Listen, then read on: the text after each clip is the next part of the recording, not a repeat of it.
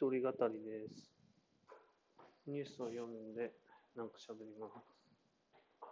2023年度までに一人一台端末の実現、経済対策を決定。政府は12月5日夕方、臨時閣議を開き、事業規模26兆円に上る経済対策、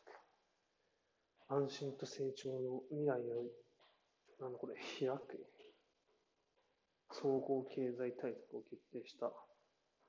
2023年までに小学校と中学校全学年の児童生徒が一人一台端末を持ち活用できる環境の実現が盛り込まれた。危機的状況と言われてきた学校の ICT 環境整備は全国規模で一気に進む可能性が出てきた。ということで、2023年までに一人一台 ICT 端末が使えるようになるらしいです。うん、まあ、これ自体は、まあ、早くやった方がいいよねっていう気もする。一方で、もっと違うとこに金を使った方がいいんじゃないのかという気もしますね。確かに、アダプティブ？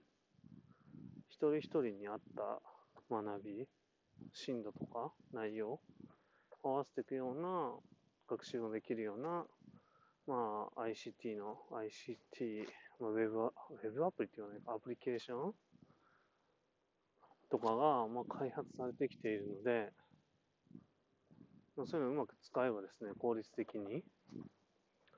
学ぶこと、学ぶって言っても、まあ、ある種の学びについてはってことですよね。うん。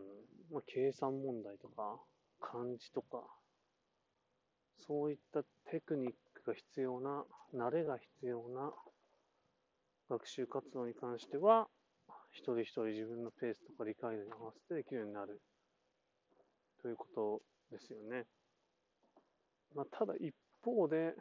うんと、これを、なんて言うんだろう。支える学校の先生まず増やしてくれねえかみたいな話もあって、だってそういうの使える教員入れて、育ててか、育てて現場をこう盛り上げていかないと、宝の持ち腐れになるわけですよね。全部の学校にパソコン教室作ったけど、結局使ってますか？みたいな話になったりするし、まあ3、4年後となるともうわからないですけれども、もしかしたらそれ ICT の機器のクオリティもね、2年ぐらいですかね、で結構こうメジャーで変わってきて、使い物にならなくなるかもしれないかもしれない。かなっていう感じがするから、そこら辺はなんか一体どうやって対応していくのかなみたいなのが、まあちょっと考えどころですよね。うん。まあどうなんだろう、どっちが先かね、まず教員増やすの、増やせっていう話と、まあ ICT 機器充実させて学びの環境を変えようぜみたいな。まあでもある意味透けて見えてくるのは、まあ人件費ってやっぱ高いから、教員をカットして、何？なんとかこう学習できる環境を作っていこうみたいなところで、まあ、前提としてはこう機器は入れるけど人は増やさないよみたいな、ということなのかなっていう気もしてしまいますね。あと、こういう系でやっぱり、うーん、しばしば問題になるのは、これ物売り合戦になるんじゃないのみたいな話で、まあなんか入試改革も某 B 社の何、経済的なこう、なんとかみたいなのあるけど、それと同様に、PC はね、とか、まあタブレットかもわかんないけど、どこの使うのかみたいな結構議論になっちゃうよなっていう感じですよね。そこもちょっと慎重に考えないと、これ何のためっていうのが、まあ、例のごとく依頼でいくのかなというふうに思います。あとは、やっぱり、なんだろう。あと、もう一個気になる点で、あ、そうだ、一個だから、